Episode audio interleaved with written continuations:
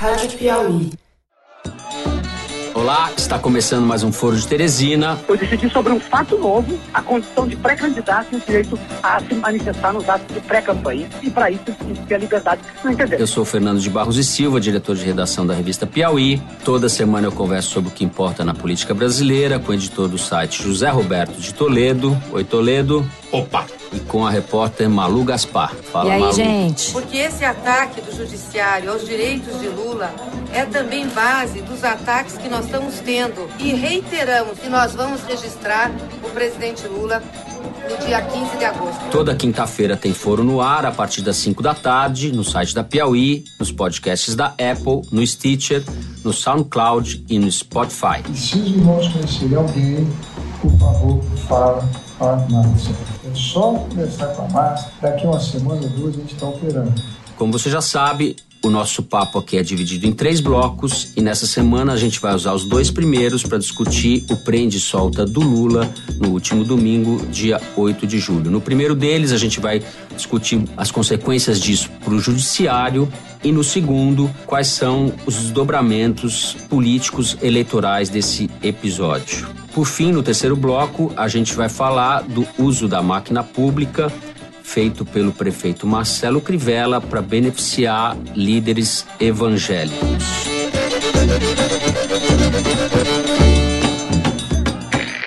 Bem, o caso já é muito conhecido, mas não custa recapitular.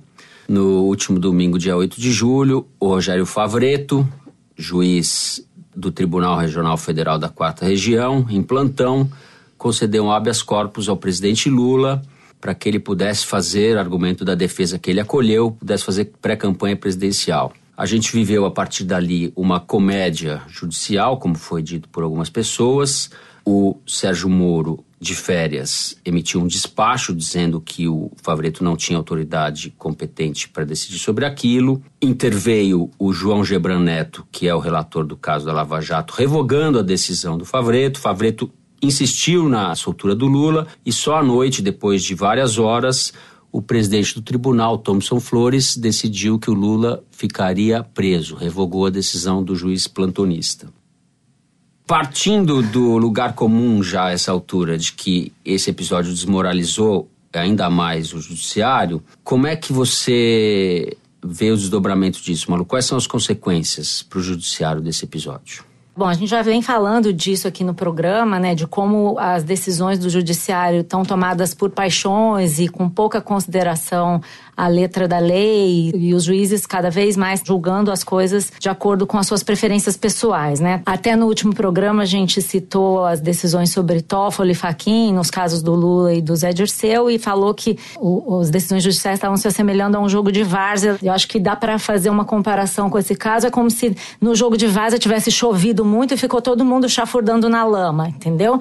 Eu acho que no momento em que o judiciário é um ator tão relevante na vida política brasileira, o fato de isso tudo estar tá acontecendo chama para uma reflexão mais geral, não em torno de quem está certo, quem está errado. Pelo que a gente viu no noticiário nos últimos dias, você pode conseguir argumentos para justificar a atitude de todos os envolvidos e ainda dizer, evocar a Constituição, o Código Penal, o artigo tal, o artigo tal. Isso virou um fla-flu, no qual acho que não cabe a gente aqui continuar chafurdando nessa mesma lama. Eu acho que a questão é o seguinte: o judiciário com esse protagonismo, nesse grau de desmoralização, vai chamar para uma reflexão sobre uma reforma do judiciário. Afinal de contas, como é que deveria ser tratada a questão do conflito de interesses? O que sobrou nesse caso foram conflitos de interesse, como de resto em vários casos do passado. Afinal, como é que vai ser decidida a questão da segunda instância? Vai ficar preso o réu? Não vai ficar preso depois de condenado em segunda instância? O que deveria acontecer nesse momento são os líderes do judiciário, líderes políticos com responsabilidade pública, se afastarem um pouco desse fla-flu, dessa confusão toda e pensarem no Brasil. Né? Esse tipo de polêmica hoje interessa a um partido, a um candidato, a uma força política. Agora, o que, que interessa para todo mundo hoje? Que as regras da democracia funcionem. E apesar de muita gente achar que, ah, tudo bem, os ministros são indicados por políticos, então é assim mesmo. Cara, tudo tem limite. O que a gente viu agora foi uma completa. É, é que tudo não tem limite. Tudo deveria ter, limite. numa a democracia civilizada deveria ter. A da política está se confundindo com a politização caricata do judiciário. É, é um né? processo tá, que vem vindo desde o, início o, da Lava Jato, né? Com todas as discussões que O plantonista usa a ocasião para fazer chicana, o outro sai das férias para fazer chicana também. O que a gente está vendo é uma sucessão de comportamentos totalmente inadequados. Que são é inspirados em atitudes dos ministros do Supremo, né, Toledo? Assim, se os caras no Supremo podem, eu também posso. É cada um usando a lei a favor do seu próprio interesse. Eu queria só dar uma chafurdadinha. Você quer chafurdar um pouquinho? Só, só, ah, você tá louco pra um chafurdar. Eu não, afinal de contas, esse é um verbo que foi popularizado por um ministro do Supremo, Joaquim Barbosa, é. se referindo a um jornalista. Então, nada mais apropriado do que nós, jornalistas, Ai, gente, darmos uma chafurdadinha a gente vestir a carapuça, né? nessa lama aí, entendeu? Eu acho o seguinte, primeiro, o Favreto não precisa nem falar, tá certo? O cara se desmoralizou por vontade própria, foi um ato voluntário de suicídio político. E o cara não tá muito Sim, aí. Sim, exato. Porque antes de ser juiz, ele era militante, ele era filiado ao PT, foi funcionário de gabinete do E ele, pelo jeito, não tá nem aí pra função de um ele, juiz, né? Ele não ele, acha que o juiz. Mas é o juiz que foi nomeado por quem? Pela Ordem dos Advogados do Brasil, não é um juiz de carreira, é, é o jeito mas que. juiz é juiz, entendeu? Não, sim, é, mas, tá mas é o jeito que a justiça brasileira é montada os tribunais de nível intermediário, como o TRF, são formados em parte por desembargadores que não são juízes de carreira, que são nomeados por corporações. Uhum. Logo, eles vão defender os interesses de corporações. Esse é um ponto. Então, Favreto não precisa nem falar. O juiz Sérgio Moro, eu sempre enxerguei nele um enxadrista. Eu acho que mais do que qualquer outro juiz de primeira instância, ele soube medir a consequência dos seus atos e fazer alianças políticas, sim, para conseguir ter sucesso, porque ele tem vários casos anteriores ao dele que mostram que se você não fizer isso, você dança, como o juiz De Santos, que subiu para cima, né? Foi promovido para sumir do em mapa. Qual caso? Explica para a uhum. galera. É, o juiz da Satyagraha que deu os mandados de prisão contra o banqueiro Daniel Dantas e várias outras eh, coisas. E foi pro ostracismo, né? E foi pro ostracismo, de uma maneira curiosa. Ele foi promovido, virou desembargador, só que foi lá para uma vara que só decidia sobre previdência e tal. Desmoralizado tá... por quem? Por quem? É, por Gilmar Mendes. Ah, né? grande, o que não tá. Grande Wally desse embrólio não todo. Não tá fora de um possível roteiro pro Sérgio Moro. Então, também. o Sérgio Moro é justamente isso que eu queria falar. Dessa vez, ele se mostrou um pouco voluntarista, mas num momento que ele precisava fazer isso, né? Porque o risco que estava correndo é que toda operação que ele tinha montado fosse naufragar. Então ele foi à frente, tomou a iniciativa do processo e conseguiu manter o Lula na cadeia. Ele teve sucesso jurídico nisso absoluto e a parte da sociedade que o apoia veio em favor dele. Não, então... e ao contrário do que aconteceu naquele caso da condução coercitiva do Lula, muitos ministros, inclusive a presidente do STJ, declarou que ele estava certo, né? É, Naquela que... vez foi mais polêmica do que agora, inclusive. Só que o Sérgio Moro, ele tem um capital político. Ele construiu um capital político e ele está gastando esse capital político. Ele já teve uma perda de capital político há poucas semanas atrás, quando o Supremo soltou o Zé Dirceu e ele, meio que para marcar a posição, falou que o Zé Dirceu tinha que usar tornozeleira. E o Supremo falou, falar não. E ele teve uhum. que voltar atrás. E ele tirou a tornozeleira de férias. Sabia? Uma decisão então, soltando então, o Zé Dirceu de férias. Nas férias. Pois é, ele estava foi no dia 3 de julho. Contra os petistas. então, não dá para usar o precedente. É. Mas enfim, o que eu quero dizer é que ele está gastando esse capital político e tem uma peculiaridade. Ele vai ter um procedimento contra ele no CNJ, que pode não dar em nada. Só que isso vai ser julgado muito provavelmente na gestão Dias Toffoli Exatamente. no Supremo Tribunal é. Federal. E logo essas conjunturas políticas vão influenciar no destino dele e do favorito também. Tudo indica, então, que continuaremos é. chafurdando na lama. Não tem como evitar. Dois aspectos aí. Primeiro, o comportamento do Supremo, especificamente da presidente do Supremo, Carmen Lúcia. Eles julgaram o, o caso da prisão do Lula, se o Lula poderia ou não ser preso em segunda instância, foi, foi 6 a 5 o resultado.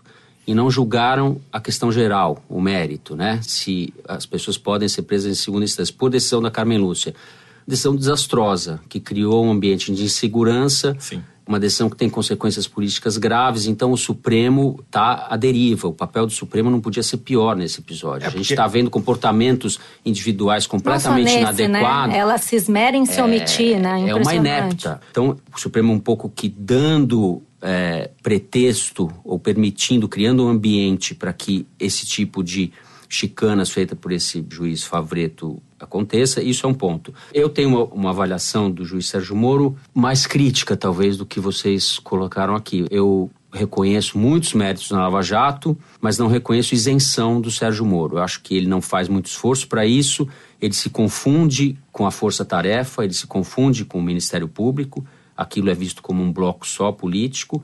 Ele, sucessivas vezes, deu demonstrações de que o Lula é o preso de estimação dele. A gente sabe da importância da prisão do Lula, a importância política. Afinal, presidente da República, líder das campanhas eleitorais, tem 30% dos votos. É um problema político gravíssimo isso, mas o Sérgio Moro não se comporta como um juiz isento. Em relação ao Lula, definitivamente não. Essa é a minha opinião.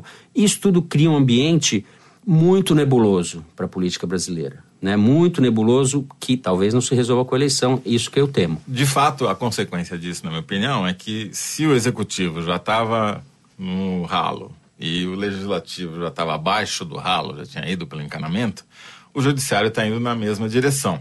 Logo, não vai ser a eleição de outubro que vai resolver esse conflito. Isso vai passar necessariamente por algum tipo de reforma que melhore as condições de representatividade da política brasileira e reforme eventualmente Sim. o judiciário, como é. você falou. Agora, quando isso vai acontecer? Não tem a menor perspectiva, é, isso não está nem no é. horizonte. Não, talvez a gente acabe vendo iniciativas como a proposta pelo Bolsonaro, que quer transformar em 21 ministros do Supremo para ele poder nomear pessoas que ele considera favoráveis às causas dele. Está sendo coerente. Mas é um problema, é. porque quando você investe na confusão, acaba dando nisso, entendeu? Hum. Então, assim, eu acho incrível, que acho que no momento a reforma do judiciário ganhou um status tão importante quanto a da reforma política. Se vão fazer, não, porque não duvido que saia alguma coisa desse tipo. Agora, podem sair arremedos de reforma como esse proposto pelo Bolsonaro. Não sei quem mais pode vir a propor outras coisas é, ao longo da campanha. Aumentar o número de assunto... juiz para você ter maioria é o que a ditadura fez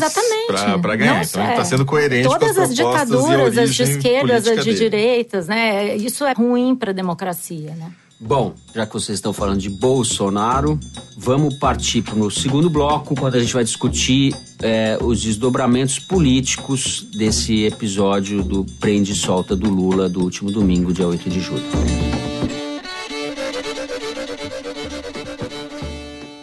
Toledo, vamos direto ao ponto. Alguém saiu ganhando nessa confusão? Lula e o PT isso dá para medir. Desde a prisão do Lula, o interesse pelo Lula nas mídias sociais não tinha um alcance tão grande quanto gerou nesse domingo esse prende e solta.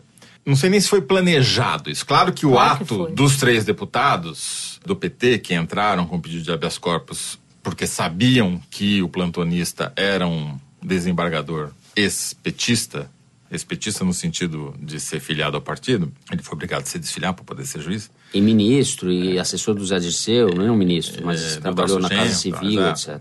Então, o fato deles terem planejado isso está claro e evidente. Agora, a consequência político-eleitoral que isso teria, eu até duvido, porque foi muito maior do que se poderia imaginar. O que, que eu quero dizer com isso? No Google, por exemplo, as buscas pelo nome Lula no Google aumentaram 50 vezes no domingo em comparação à semana imediatamente anterior. Ou seja, ele entrou numa evidência que ele não tinha desde que ele tinha sido preso. Segundo, eles pautaram a mídia. A mídia ficou falando o fim de semana inteiro sobre uma atitude que tinha sido iniciada pelo PT, o que era uma coisa que raramente vinha acontecendo praticamente desde o início da Lava Jato. O PT sempre estava na defensiva.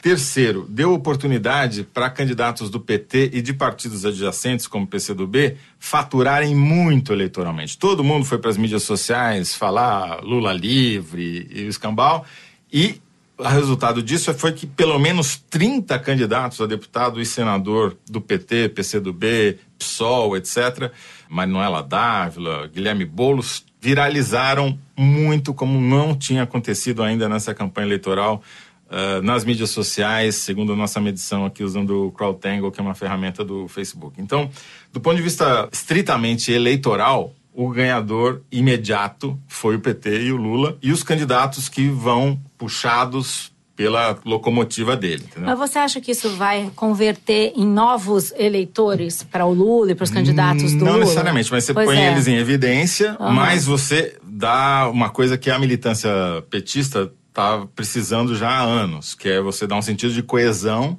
e dá força interna para eles, né? Eles têm uma causa comum que une para poder se equivaler, por exemplo, com a militância do Bolsonaro, É. que é a mais energizada hoje em É, dia. ao contrário do que você falou aqui, você acha que não foi planejado, eu acho que eles planejaram no sentido também eleitoral. A questão do Lula na cadeia estava caindo de moda, né? Então acho que eles estavam procurando uma ocasião de transformar isso numa discussão. Não, que foi planejado, É. não resta dúvida. A questão é se eles teriam noção do Eles não sabiam, é, porque também isso depende do desenrolar, né? Como a coisa ficou animada, durou o dia inteiro. Podiam imaginar que o É. Moro ia intervir, que É. o Gebran ia intervir, que o Thompson Flores ia intervir, Lógico. que a Laurita Vaz ia Mas intervir. assim, eu não usei o Google Crowd Revs, mas eu fui para fiz algumas entrevistas, fiz algumas entrevistas aqui no, ao longo da minha apuração de uma outra reportagem que eu estou fazendo e tive um outro, o Malu Data apurou uma coisa aqui que eu queria dividir com vocês. Eu acho que é, eu tive com dois empresários de duas áreas diferentes, um empresário de setor industrial e um banqueiro, esses últimos dias. Sentei para almoçar, para conversar para uma reportagem que eu estou fazendo. E a primeira coisa que se falou, óbvio, ah, e essa coisa do Lula e tal. E dos dois eu ouvi a mesma ideia de forma diferente. Eu não aguento mais essa bagunça. Se fosse o Bolsonaro, a gente não ia ter passado por isso. Ou seja, eles têm a desculpa que eles precisavam. Você vê que se energizou o eleitor do Lula, também energizou o cara que queria votar no Bolsonaro, entendeu? Eu concordo. fiquei pensando nisso, eu sou corintiana, assim como Toledo. e- Pô, me entregou assim no ah, ar não ao pode vivo? contar Como? que você é cor... Pô, Não, corintiano, o cara tem que se agora. declarar, pô. Se o cara é corintiano e não fala, tá parecendo os caras que dizem que vão votar no Bolsonaro, mas não conta pra ninguém. Tem que ser corintiano mesmo. E como vocês Mas- podem ver, eu sou um democrata. Ah, eu- é, minoria. Um tricolor democrata. Não, mas o que eu ia falar Verdadeiro é o seguinte, povo. Eu fiquei pensando sobre isso esses dias. As torcidas petistas e as to- eu chamo de torcida, porque também não, já não tem mais é, característica de torcida. Parece um pouco com a torcida do Corinthians. São aguerridos, são apaixonados, vão pro estádio, defendem o time, mas quando chega de noite, eles soltam bomba e gritam na janela do palmeirense, do São Paulino e não sei o quê. E o cara que não é corintiano não vai virar corintiano porque o Corinthians ganhou o campeonato mundial de 2000 e cacetada, entendeu? Assim como o cara que não vota no PT não vai passar a votar porque o Lula é perseguido político. É, Esse cara não. já acha que o Lula é perseguido político. Mas a metáfora não se É, aplica. mas né? agora- A eleição é diferente. Não, porque mas, não é- tem... mas hoje em dia, eu, eu acho que se aplica por isso, porque isso virou uma guerra de torcida. Ninguém vai passar a votar no. Não, mas você tem entendeu? um, a maior parte do eleitorado não é torcida. Ela não tem candidato. Mas você ainda. acha que esse voto Lula perseguido vai Sabe, ganhar o- o que- força? o- Eu não consigo Eu- enxergar. Tem 30% hoje. Mas ele tem uma rejeição também de. Então você tem um, Não, um ele ponto subiu, ele cresceu nos últimos dois anos. A rejeição dele de caiu? A rejeição caiu. Quando? Ah, Caiu de 60 para 50. E a intenção de voto Ah. subiu de 16 para 30, 33, dependendo do instituto. Então, é uma estratégia que está funcionando. O que eu, vejo é o seguinte. difícil é, eu- afirmar eu- isso com base nesses dados, porque a, a mesma, do mesma forma que ele energiza os favoráveis, ele irrita os desfavoráveis. Sim, mas ele polariza e tira o papel do centro. Com isso, ele inviabiliza, por exemplo, uma candidatura do Alckmin. Saldo desse episódio em relação ao PT, há tempo que não se falava do possível candidato que seria ungido pelo Lula. Se voltou a falar desse candidato como um candidato viável, seja ele quem for, seja o Haddad, seja o Jacques Wagner, provavelmente o Haddad. Então, esse episódio mostrou também que o Lula vai esticar a corda, vai fazer o registro da candidatura em meados de agosto e vai passar o bastão para esse ungido dele depois disso. Então, eu concordo com a Malu, esse episódio pode favorecer também o Bolsonaro e fazer uma polarização PT versus Bolsonaro É se os outros candidatos é, se os outros candidatos não se viabilizarem como até agora se viabilizaram mais ou menos ou não, se Não tão, viabilizaram. é, não, não Mas tão é- nada viáveis, mas a nenhum estratégia- deles, né? É, o Ciro, saber o Ciro aparentemente um pouco melhor que o Alckmin. A Marina tem mais voto, mas Tem tem, todas as dificuldades que a gente sabe. Não tem tempo de TV, não tem apoio político, não tem capilaridade no país, porque não tem palanques estaduais, etc, etc. Mas vamos lá, Fernando. Então, a estratégia do PT qual é? É justamente esvaziar o centro para Polarizar polarizar, com o com Bolsonaro, porque é o Com adversário Bolsonaro. ideal. Todo mundo acha que vai ganhar no segundo turno dele, como aconteceu na França, enfim. E eu acho que a única chance do Bolsonaro seria contra um candidato do PT. Então, um quer o outro. Essa estratégia está funcionando. Ele precisa transferir os votos do Lula para um outro candidato. E para fazer isso, você precisa ter uma militância coesionada, ela precisa estar tá toda indo na mesma direção, não estar tá dispersa, indo para cada um para o seu lado, entendeu? Então, hum. foi uma estratégia precisa eleitoralmente bem sucedida. Não, foi uma jogada de marketing político inequivocamente bem sucedida. Agora, também tem que ver quantas mais eles vão inventar Bom, já que o Toffoli está na presidência do STF, né? Talvez eles consigam mais uma no, lá para final de agosto, começo de setembro. É foi a primeira que eles conseguiram Agora eles entenderam, né? Pegaram o jeito. Agora a gente vai e fazer. A... A... O PT está voltando para o campo. Essa é a questão. Um aspecto menor nessa confusão toda, mas muito sintomático, o comportamento do DEM, do Democrata, que é o Partido Liberal, partido de centro-direita que está completamente dividido. A gente não sabe o que, que ele vai fazer. Se vai apoiar o Alckmin, se vai apoiar o Ciro, se vai apoiar o Bolsonaro. Só falta dizer que pode apoiar o PT. A gente está num, numa situação bastante confusa, com esse centro patinando. O Bolsonaro se fortalece e o PT dá sinais com esse episódio do Lula de que não está morto. Sim, ainda nessa linha que você está falando, está começando a haver uma limpeza do cenário eleitoral alguns partidos estão se movimentando para retirar suas candidaturas, a ponto de três nanicos terem almoçado essa semana juntos. O Guilherme Afif Domingos. Você tem que falar disso. Eu Zé, tenho que falar disso. É, é, tem que falar disso. É o maior é evento político da semana. O mais relevante É o renascimento do, do afifismo. Porra, Flávio Rocha. Quase equivalente ao renascimento do PT, né? Ali Não, na mesma linha, mesma... Me digam, qual foi a última campanha eleitoral? Qual foi a última campanha eleitoral em que três candidatos a presidente da República almoçam para tentar manterem as suas próprias candidaturas, porque são os nanicos que estão sendo despejados pelos partidos de aluguel. É sensacional, porque foi o Flávio Rocha, pré-candidato do PRB, o Guilherme Afifes Domingos, do PSD, e o Paulo Rabelo de Castro, do PSC. E os três estavam desesperados, porque eles estão vendo as suas cúpulas partidárias fazendo alianças para vender o tempo de televisão para terceiros, e eles vão dançar. E daí eles se uniram para tentar acabar com o oligopólio político eleitoral, na frase do Afif. Quer dizer. É... Aposto que o Afif falou, pessoal, juntos, chegaremos lá.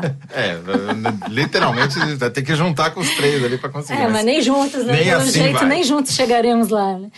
Enfim. Bem, temos faltam... aqui duas apostas diferentes. Um acha que o PT vai para o segundo turno com essa estratégia. Não, ele aumentou a chance, ele não estou dizendo que vai, acho que mas ele aumentou tem, a chance. Acho que ele tem. Ele melhorou de posicionamento em campo, né? A não ser que ele consiga fazer o Toffoli chegar bem na entrada da área, vai ser difícil manter isso até outubro.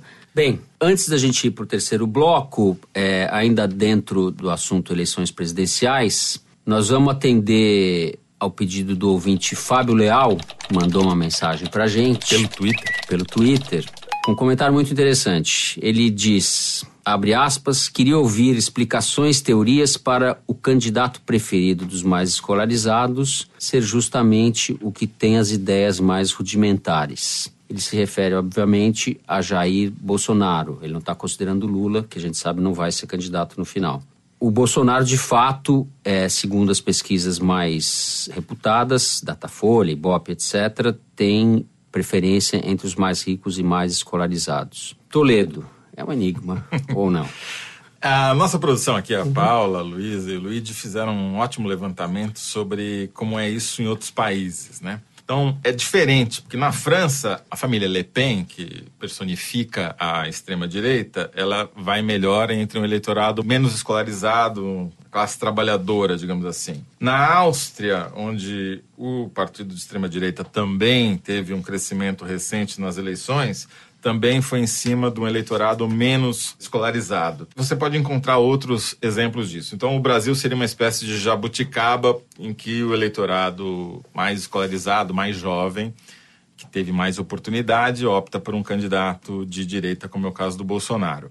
Eu tenho uma hipótese para isso. Primeiro que é uma coincidência, não é uma relação de causa e efeito. Não é porque o cara é mais escolarizado que ele vota no Bolsonaro. É porque ele é de uma geração que não viu a ditadura acontecer, por isso que ele vai melhor entre os mais jovens. É uma geração que teve mais oportunidade, portanto estudou mais, só que a qualidade do ensino é essa que está se refletindo até na opção não, e que tá, eleitoral. E que passou os últimos cara. anos sob um governo de esquerda. Então, se quer mudança, Exato. vai obviamente procurar uma alternativa à direita. E é onde você, exatamente. E ele tem motivo para isso, porque se você pegar os dados de desemprego, as maiores taxas são entre os mais jovens. Chega a quase uhum. metade, dependendo do segmento Se você cruzar ali escolaridade, etc., e idade, você vai chegar a nichos em que a taxa de desemprego é quase metade. É um absurdo. Mas é só uma hipótese, é um chute. Eu preciso fazer uma correção aqui, Fernando. No programa passado, um errei. Eu disse que a participação de mulheres na Câmara e no Senado brasileiro era de cerca de um terço. Na verdade, eu errei muito, porque o correto é 14% no Senado e 11% na Câmara. A gente já tinha corrigido isso no site, mas o ponto continua valendo. Quer dizer, a distância em relação ao Brasil, ao México, que conseguiu eleger metade do Senado e metade da Câmara de mulheres, ficou ainda mais abissal. Quer dizer, no caso da Câmara, é cinco vezes mais a participação feminina no México que aqui, é um fenômeno recente, dos últimos 10 anos. O Toledo tem a melhor explicação, sem dúvida, mas eu acho que esse incômodo do Fábio Leal, essa tentativa de entender como um candidato como Bolsonaro pode ser apoiado por pessoas escolarizadas, talvez tenha um pressuposto equivocado, que é a ideia muito difundida no Brasil, enraizada mesmo entre nós, de que os pobres não sabem votar, os menos calorizados não sabem votar, o que é uma bobagem. Os mais ricos adoram falar isso, e é evidentemente uma bobagem. A política não funciona assim. Contra essa ideia de que pobre não sabe votar, vale citar o Brecht. Eu vou citar em homenagem ao Felipe, que gosta das minhas bobagens aqui. Erst kommt das Fressen, dann kommt die Moral. Ou seja, primeiro o estômago, depois a moral. Cada um sabe onde o calo aperta. E eu Essa acho é a tradução literal da preocupante é que muitas pessoas liberais, democratas, etc., escolarizadas, flertem com uma candidatura como a de Bolsonaro. É um enigma, é um sinal de deterioração do país. Eu não vejo de outra maneira, de perda de referência, de mudança de patamar, de mudança de eixo. Enfim, o Fábio Leal vai sair sem resposta, mas talvez com alguns subsídios para pensar. E uma bela citação para usar na mesa do bar. Repete, por favor. Repete, repete. Erst kommt das Fressen, dann kommt die Moral. Amém. Bertolt Brecht.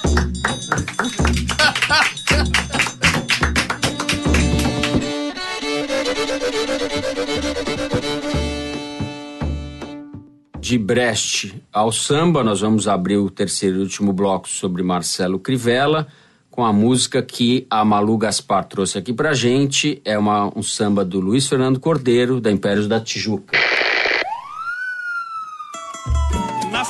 De São Sebastião do Rio de Janeiro, pobre do cidadão que precisa do serviço público de saúde. Se não tem vaga no SUS, tem remédio na farmácia. Fala com a Márcia, fala com a Márcia, fala com a Márcia, fala com a Márcia. Esse é o meu partido, não sou convertido, mas sou cidadão. Se eu pago tanto imposto, porque lá no posto não tem solução? Para operar catarata, hemorroida, todo tipo de desgraça. Basta você ser irmão e ligar, ou mandar um zap pra Márcia. Fala com a Márcia. A famosa Márcia é assessora do prefeito Marcelo Crivella. É com ela que ele recomendava que os líderes evangélicos com quem ele se reuniu no dia 4 de julho no Palácio da Cidade, um evento fechado, falassem para que fossem favorecidos furando filas, fazendo cirurgia de catarata, etc. Esse episódio, depois foi publicado pelo Globo, ganhou uma imensa repercussão. Há um movimento para que seja aberto um processo de impeachment contra o Crivella no Rio. Isso joga a luz sobre a participação ou a interferência da Igreja Universal, especificamente, e da religião na condução da política. Antes da gente falar sério, eu queria registrar um protesto que o Dr. Rubens foi omitido do samba. Quem eu é o acho Dr. Rubens? Quem é Dr. Rubens? Dr. Rubens é o cara que você precisa procurar. Se você tem uma igreja evangélica e você quer isenção de IPTU na sua igreja, você tem que procurar o Dr. Rubens. Senão o seu processo, como diria o prefeito Crivella, demora, demora, demora, entendeu? Então, o Dr. Rubens é o facilitador para você conseguir a isenção do IPTU. E eu acho um absurdo ele não ter sido citado na letra do samba. Injustiça. Acho uma injustiça com o Dr. Rubens. entendeu? Vamos pedir Fala outro com o samba. Rubens. Fala com o Rubens.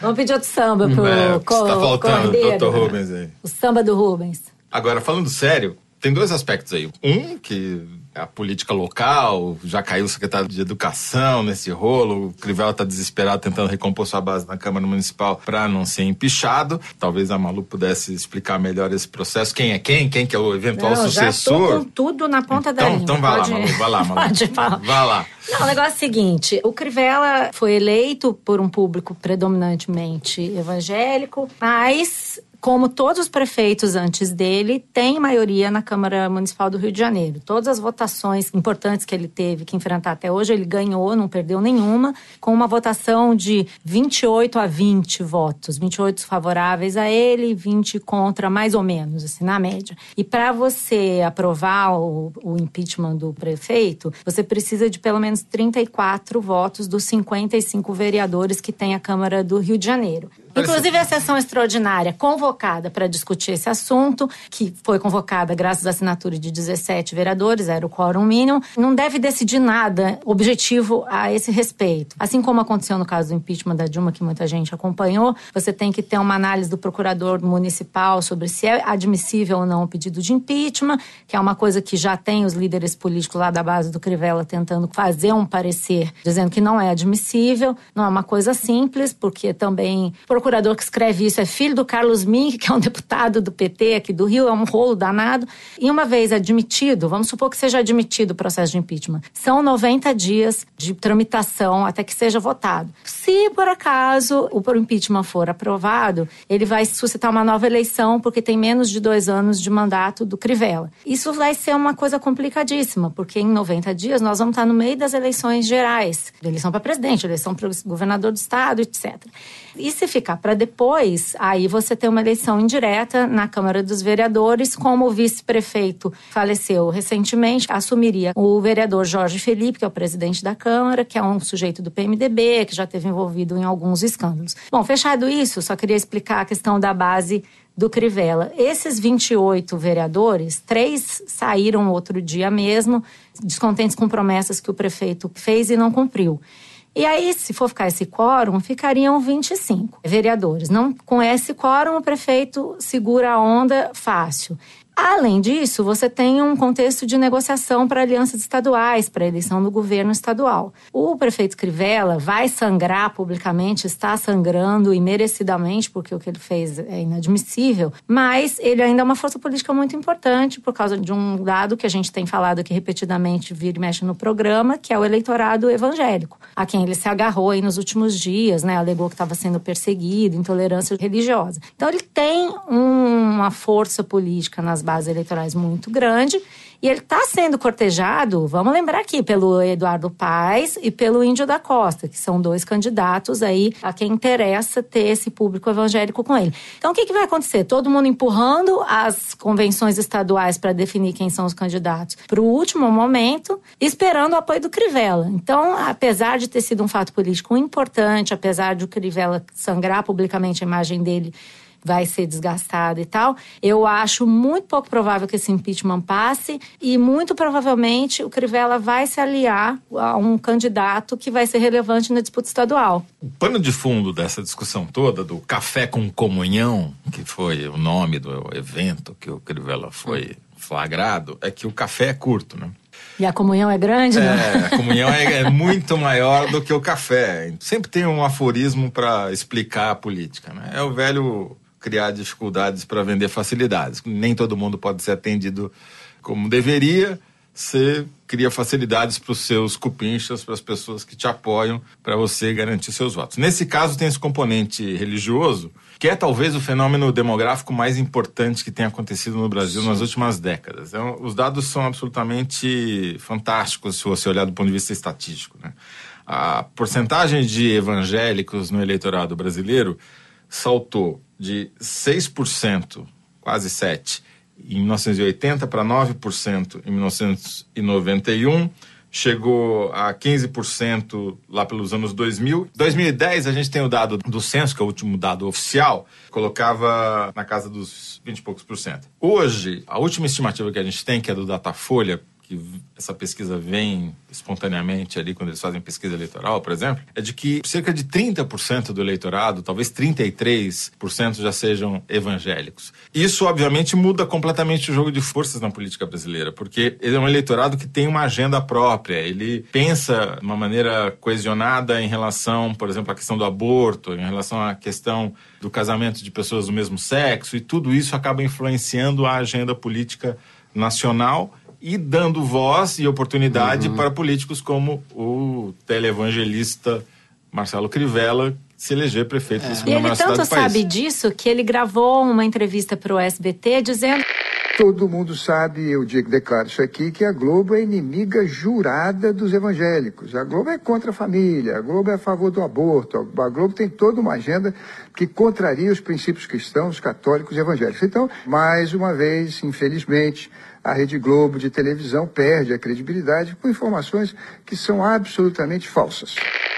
Quer dizer, não poderia ter declaração mais certeira e mais combinando Exato. com essa análise que você fez. Tem né? isso. Eu acho que a gente deve tomar cuidado para não demonizar a população evangélica, como muitas vezes acontece nos ambientes progressistas. Sem dúvida. É uma população, por um lado, extremamente heterogênea, existem muitas igrejas evangélicas. A Igreja Universal é a que tem um projeto político mais claro, porque tem o PRB, praticamente o partido da Igreja Universal. É. Então existe um projeto agressivo de Estado no poder é, institucional e isso pode representar uma ameaça ao Estado laico. No caso do Crivella, a gente está vendo um episódio concreto de favorecimento, de quebra do princípio da impessoalidade, antirrepublicano. Na verdade, é uma versão atual do velho coronelismo, do velho patrimonialismo. O é, o, é o Vitor Nunes Leal, é o Coronelismo Inchado e Voto, livro da década de 40. Sim. Esse episódio do Crivella é um pouco uma versão atualizada, jornada disso, não passa disso. É. é o Brasil se manifestando mais uma vez. Por outro lado, a gente tem que conviver nos marcos democráticos dentro do Estado laico com essa essa nova realidade. Os evangélicos são uma parcela muito importante da população. E crescente. Crescente. Não, Tem é valores é conservadores, a maioria é, são democratas, são pessoas muitas vezes estigmatizadas pelo fato de serem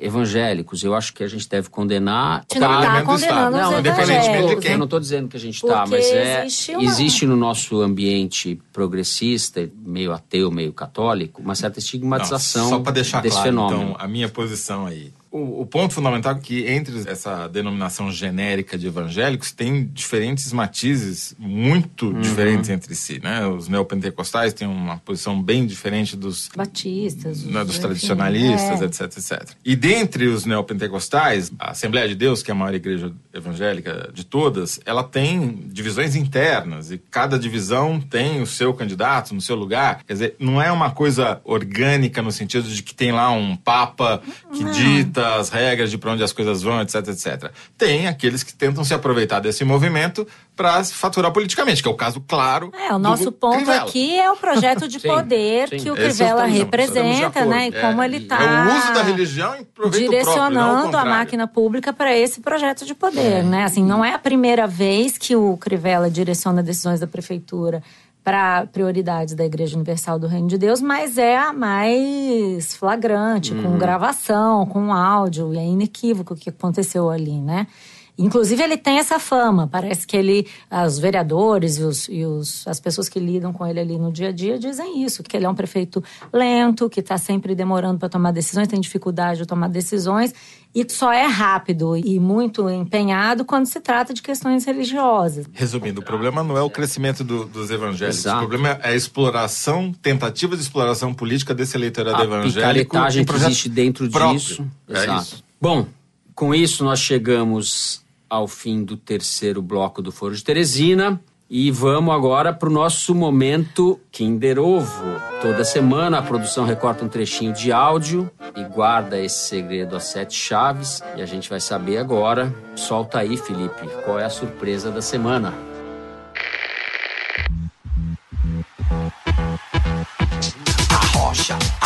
Rocha, a rocha com Flávio Rocha, a rocha, a rocha, a rocha com Flávio Rocha, a rocha, a rocha, a rocha. Agora vai. Brasil. Agora vai o Rocha. Agora vai. É dinheiro no seu bolso, é trabalho o ano todo. O Flávio Rocha é a voz do povo. Ele é gente da gente, um cara diferente. Tem a gestão pra Tá ser ótima a playlist, hein? De samba pra latino. A Malu já adivinhou o que é, mas a produção informa aqui que é esse é um jingle que o cantor latino fez para o candidato Flávio Rocha, do PRB. Foi divulgado nas redes sociais na segunda-feira, dia 9 de julho. Diria que o latino já fez coisa melhor. Eu prefiro a festa no meu AP. O detalhe é que o Flávio Rocha, que é aquele que está desesperado tentando manter a candidatura, foi almoçar com a FIF, parará, parará, é do PRB, que é o mesmo partido do Crivella. É o candidato que o MBL estava namorando até pouco tempo. Ele é um empresário, dono das lojas Riachuelo, faz campanha viajando de jatinho da empresa, já que não pode fazer doação eleitoral de empresa, pessoa jurídica, né? Então ele usa o próprio. E está arrochando, pelo visto, né? Tá, Arrochou. Foi incensado pelo João Dória, né? Não é à toa que é o candidato do MBL. O João Dória usou o Flávio Rocha para dificultar a vida do Alckmin. Mas eu acho que nem o latino vai salvar a candidatura dele. Mas Essa eu, música aí tá difícil, cara. Podia ser melhor. depois desse jingle convincente, eu tô até abalado. Tô pensando seriamente em votar. É dinheiro no seu bolso o ano inteiro, Ah, etc. essa parte E roupas gostei. da Riachuelo, as calcinhas, uns A. Rocha com Flávio Rocha. Isso é uma sacanagem quase, fazer um jingle contra o candidato. né? A Rocha com Flávio Rocha não sugere coisas boas. O Foro de Teresina dessa semana fica por aqui. Você já sabe, toda quinta-feira a gente tem essa conversa às 5 da tarde. Você pode ouvir o Foro no site da Piauí ou então baixar no celular, no seu aplicativo de preferência, podcasts da Apple, Stitcher, SoundCloud, Spotify. Toledo, na semana passada você deu a dica de ouvir o Foro na ponte aérea. É uma coisa que você, como bom paulista morando no Rio, faz com frequência. Eu não sei onde a Malu ouve o foro. Onde você ouve, Malu? Ai, comendo lanchinho na cozinha, no sábado sossegada, ah, É. no carro, andando na rua.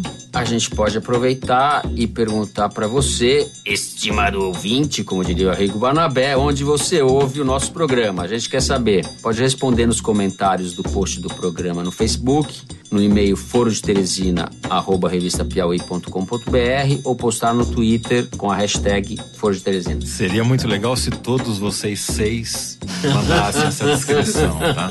De preferência que eu- cada um ouça num lugar, que é pra dar aquela variada. E podem mentir, inclusive, se passar por mais de uma pessoa, para dar mais volume e tal, e dar mais variedade também. A gente arruma uns robôs aí. Isso. Não sejam modestos, nossa audiência está quase igual a do William Bonner. Billy, lá. Bem, segunda agora é dia do Maria Vai com as Outras, o programa sobre mulher e mercado de trabalho. E nesse programa, a Branca Viana vai conversar sobre filhos. Ela vai entrevistar pessoas que deram tempo na carreira para cuidar das suas crianças.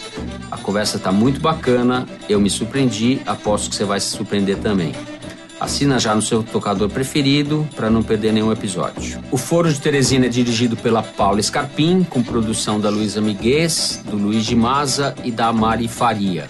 Nós gravamos no estúdio da Rádio Batuta, no Instituto Moreira Salles. A edição é do Felipe de Castro e a finalização e a mixagem do João Jabassi. Nossa música, famosa música tema, é composta e tocada pelos piauienses Vânia Salles e Beto Boreno. Eu sou Fernando de Barros e Silva e me acompanham sempre no papo a Malu Gaspar e o José Roberto de Toledo. Até a semana que vem. Tchau! Tchau, gente. Até a próxima.